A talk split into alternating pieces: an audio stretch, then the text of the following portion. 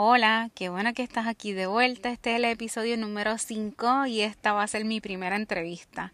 Es con alguien que ya yo conocía, so no es tanto como una entrevista, sino más bien como una conversación de dos personas que comparten la misma experiencia. Ella se llama Wanda y les tengo que adelantar que la entrevista esta solamente es la primera parte porque pues hubo hubo una situación tecnológica que como estoy aprendiendo pues la próxima parte la pongo en otro episodio. Espero que disfruten esta primera parte y les agradezco que si conocen de alguien que quisiera compartir su historia pues se comuniquen conmigo a través de Facebook o a través del correo electrónico que habilité para que me puedan ser parte de esto. Espero que lo disfruten.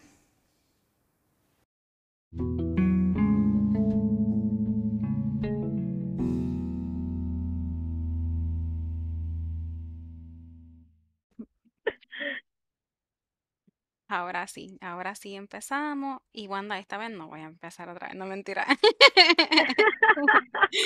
Ya, pues, ya, confianza, puede empezar cuando guste.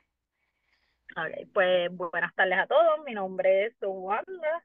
Eh, yo soy la mamá de Nayeli. Eh, Nayeli tuvo su diagnóstico cuando tenía tres añitos de edad. Perdón, cuatro, cuatro años de edad. Eh, la razón, ¿verdad? Por la que pues me, me di cuenta o más bien pues me, me crearon la duda fue porque Nayeli empezaba a tomar mucha agua, eh, no solo agua, líquido en general, fuera agua, fuera jugo, o sea, ella necesitaba líquido. Y pues me dio la curiosidad de que ella pues este tomaba demasiado líquido que me puse entonces a contar las onzas de líquido que ella tomaba al día. Y me di cuenta que Nayeli estaba tomando más de 100 onzas de líquido al día. Porque ella tenía una botellita de 32 onzas y esa botellita se le llenaba tres, cuatro veces al día, más los jugos que se tomaba por el lado. O sea, cuando yo sumaba toda esa cantidad de líquido, yo decía, wow, 100 onzas al día de líquido es un montón.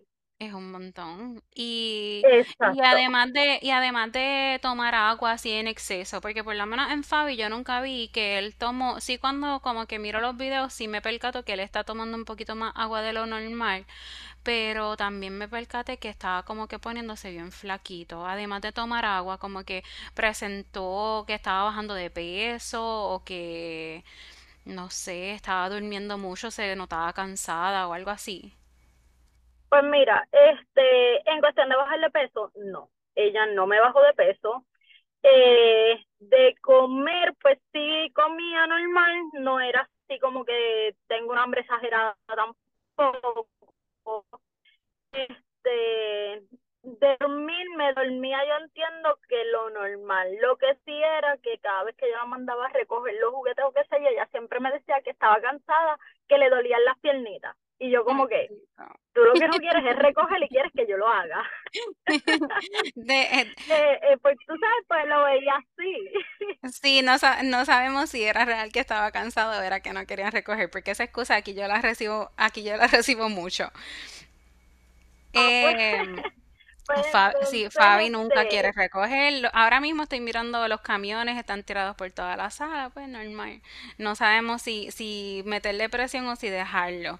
Te pregunto, Wanda, además de, de obviamente pues Nayeli que tiene una condición con, con, que es del sistema inmunológico. Hay otros tipos de condiciones en la familia, porque acá en la familia de nosotros hay muchos, muchas condiciones de la tiroides.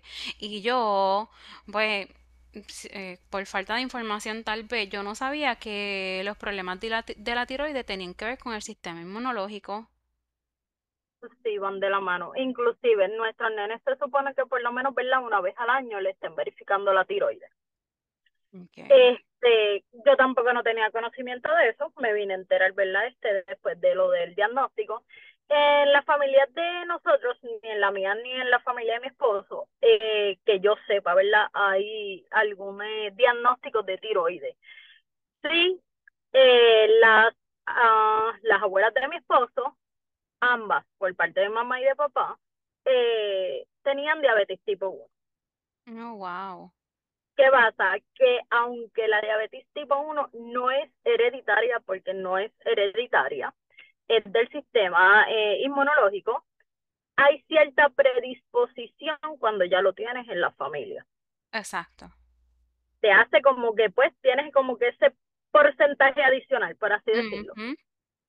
eh, lo que sí estuvo curioso es que si hubiera sido verdad bajo eh, pues ese porcentaje, esa predisposición, se suponía que fuera pues mi esposo, los primos de mi esposo, y no, vino a ser la generación después de la de mi esposo, que fue la de la nena. Exacto. Y te, Eh, te pregunto, y por, ¿verdad? Por, por curiosidad, porque cuando Fabi lo diagnostican, pues obviamente pues uno se convierte como en que uno quiere saberlo todo y buscarlo todo y leerlo todo. Yo, hay, eh, para ese tiempo yo estaba asustada porque obviamente, bueno, para los que no saben, Fabi es producto del matrimonio que yo tengo ahora, pero mi primer hijo no, no es, no es el hijo de mi esposo actual. Y siempre me dio la siempre me daba como que esa espinita, como que yo tenía que chequear a Yariel, porque hay pruebas que le verifican si ellos tienen, ¿verdad? Algunas alteraciones que sí puedan estar predispuestos a estas condiciones. Nunca te ha dado curiosidad y te lo pregunto así porque como tú tienes la otra nena, pues nunca te ha dado como esa curiosidad de saber si ella pueda tener esos marcadores que sí puedan más adelante, pues causarle que ella tenga también diabetes tipo uno o no quieres saber, porque yo no quisiera saber.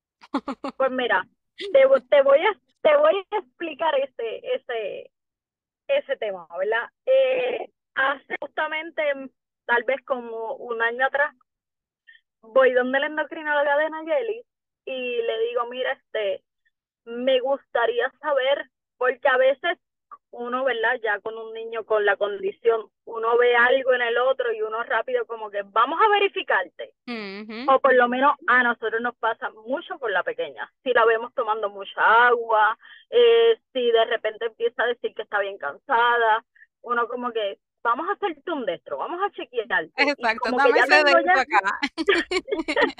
ya tenemos ya eso como que en la mente.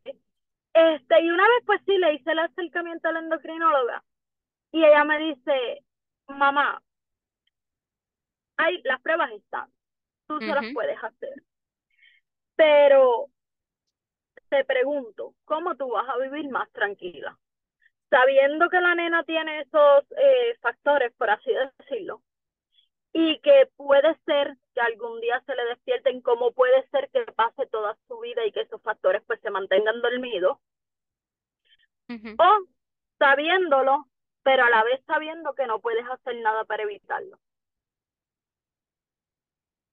Sí, es, es, que, es una navaja de doble filo. Y lo pregunto porque pues en ese momento yo me acuerdo que eh, había leído sobre un medicamento que para ese tiempo todavía estaba en proceso de, de ser aprobado por el FDA que se llamaba, y voy a decir un disparate, Tamizaplab era, e- es un nombre, pues yo no sé quién le pone nombre a estos medicamentos, la verdad. Y ese medicamento lo estaban tratando de aprobar para personas que estuvieran todavía en las etapas de tal vez la predisposición o en el, en los primeros primeras semanas de diagnóstico. Ahora reciente, ese medicamento fue aprobado por la FDA, pero si, si te, ¿verdad? Si te abundo más de ese medicamento, no sabría decirte. Sí sé que es para personas que tienen la predisposición o que están en esos comienzos del diabetes tipo uno pues Y mira, sí recientemente eh, la me, pues me llegó esa información pero todavía tengo la duda porque yo digo, ok, e- ese, ese medicamento está, pero entonces, ¿cuánto tiempo se le puede retrasar?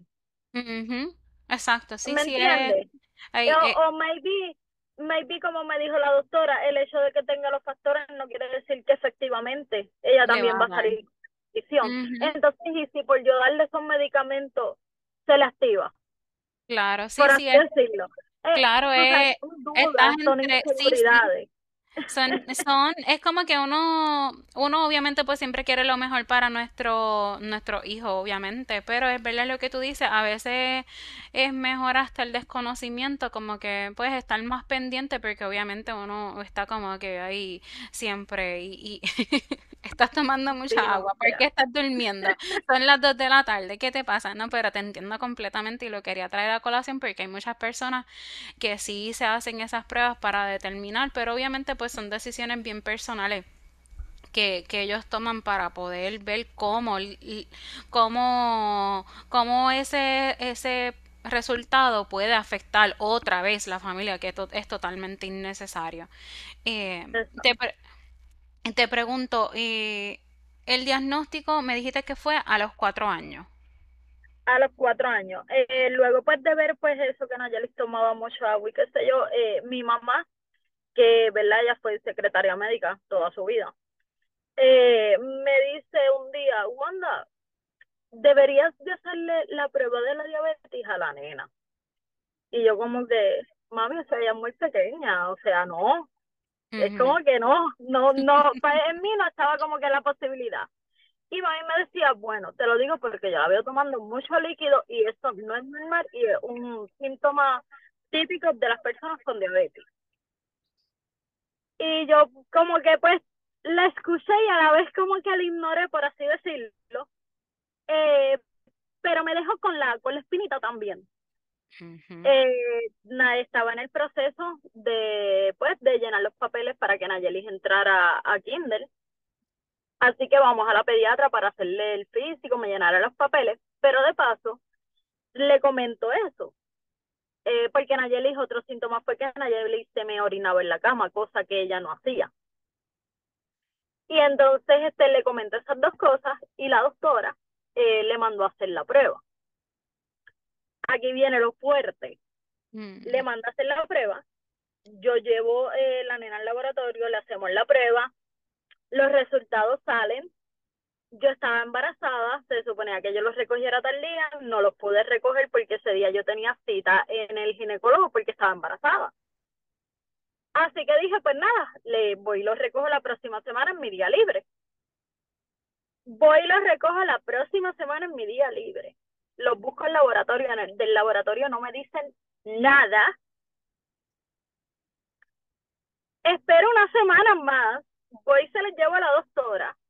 wow. Y cuando se los llevo a la doctora, la doctora me dice, mamá, eh, la doctora de ella no estaba, la que estaba era eh, su coworker. Eh, me dice, la pediatra de la nena está en sala de emergencia ahora mismo.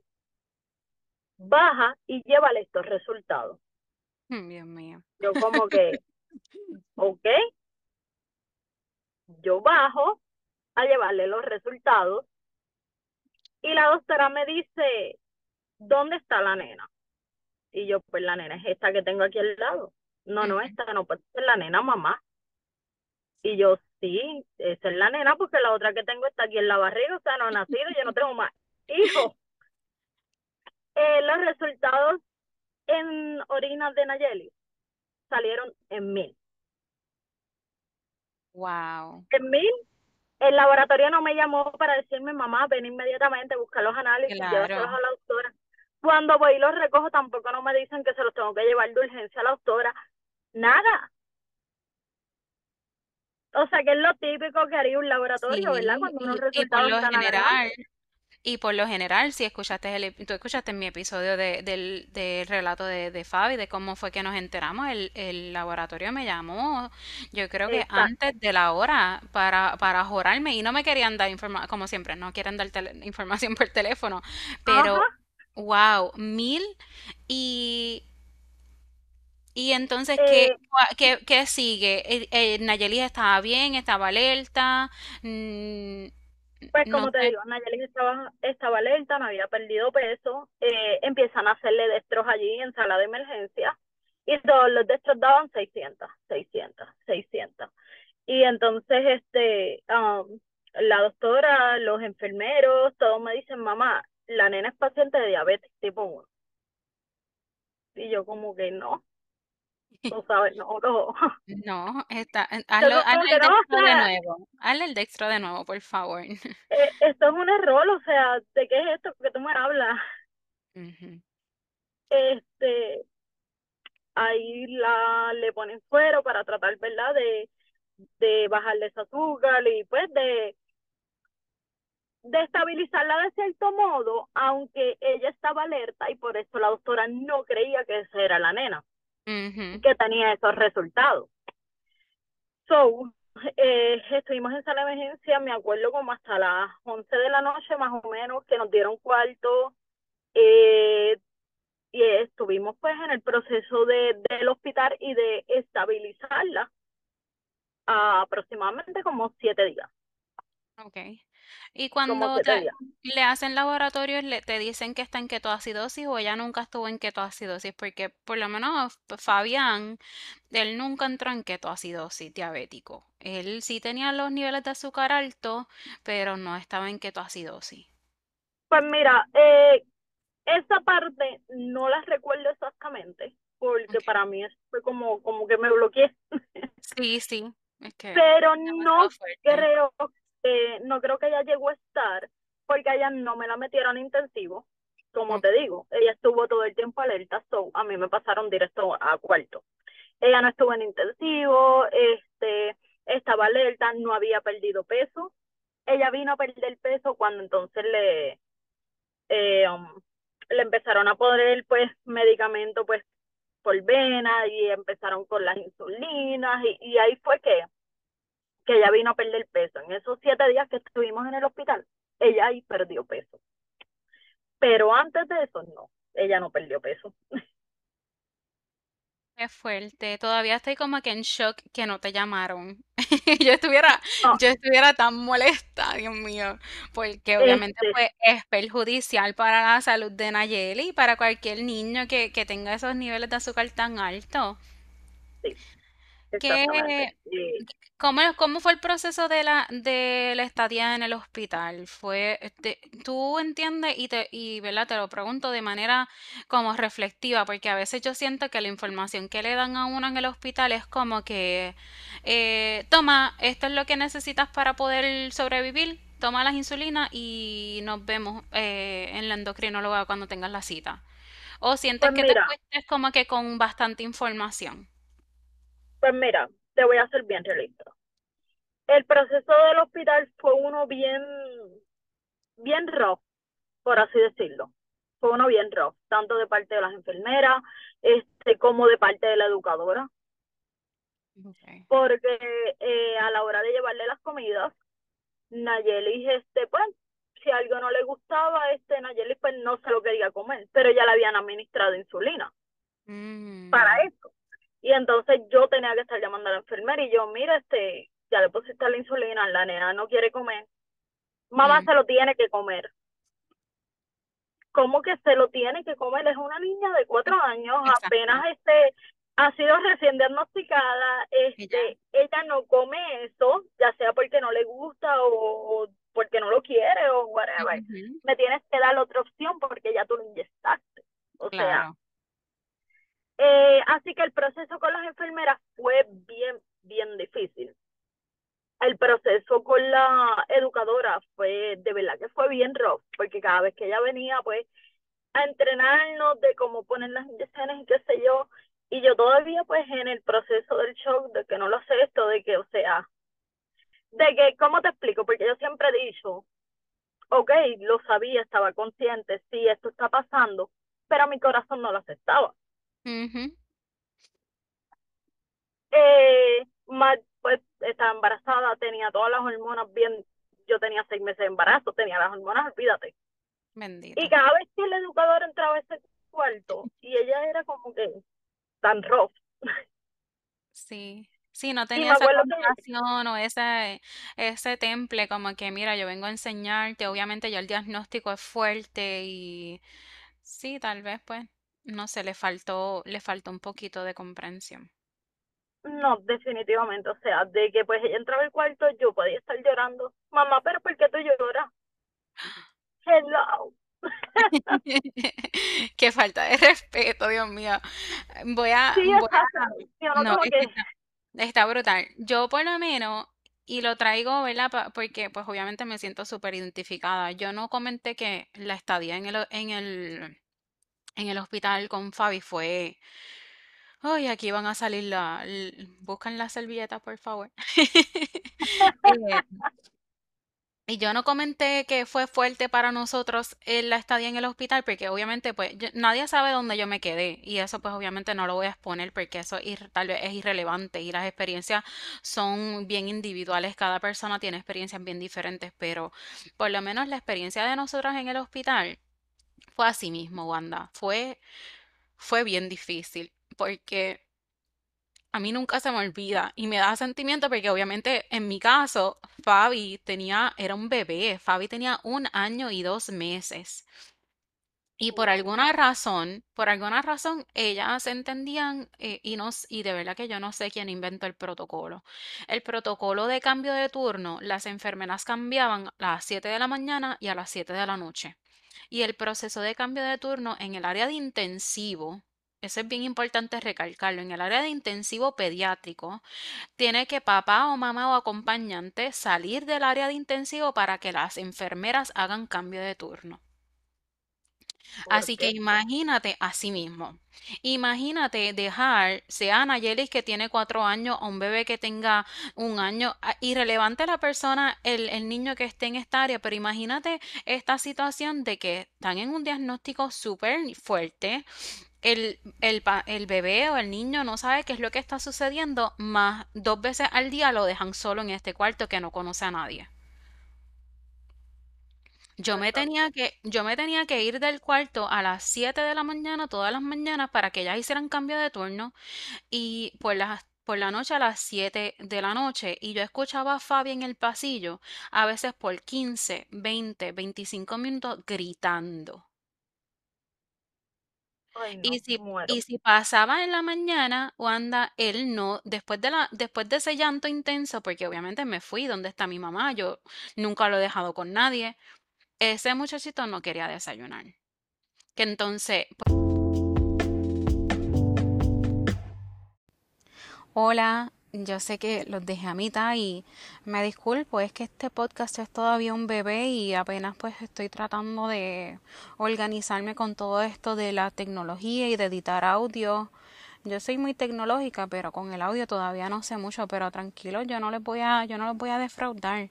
En el próximo episodio va a estar la segunda parte de esta conversación que yo tengo con Wanda y ahí pues van a escuchar que ella comparte sobre su experiencia en el hospital, cómo ella se sintió cuando salió del hospital y todos esos detalles pues que surgen eh, luego de un diagnóstico. Los espero en la próxima.